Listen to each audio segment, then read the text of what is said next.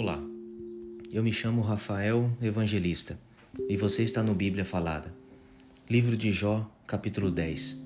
Vou me desabafar. Estou cansado de viver. Vou me desabafar e falar da amargura que tenho no coração. Ó oh Deus, não me condenes. Dize-me de que me acusas. Tu mesmo me criaste. Como então podes ter prazer em me maltratar e desprezar e em aprovar os planos dos maus? Por acaso tem olhos como nós? Será que vês as coisas como nós vemos?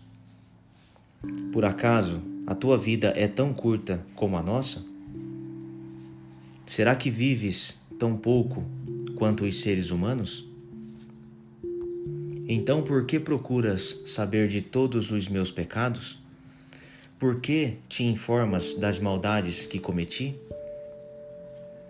Pois sabes que não sou culpado e que ninguém pode me salvar das tuas mãos. Vais me fazer virar pó.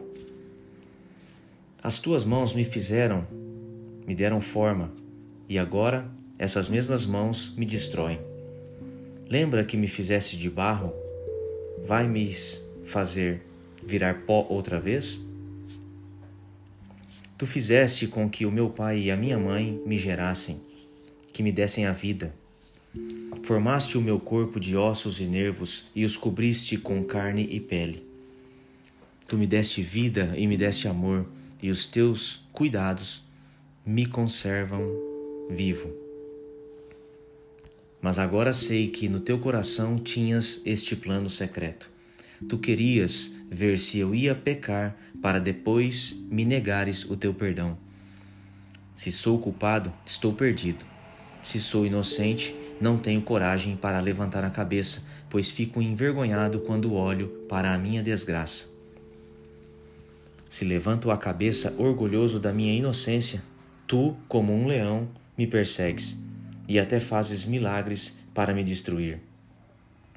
Tu sempre tens testemunhas que me acusam. A tua ira contra mim vai aumentando e tu me atacas sem parar, como se fosses um exército. Ó Deus, me deixe em paz. Ó Deus, por que me deixaste nascer? Eu deveria ter morrido antes mesmo que alguém me visse eu teria ido do ventre da minha mãe para a sepultura, teria sido como se nunca tivesse existido. A minha vida está chegando ao fim, então me deixa em paz.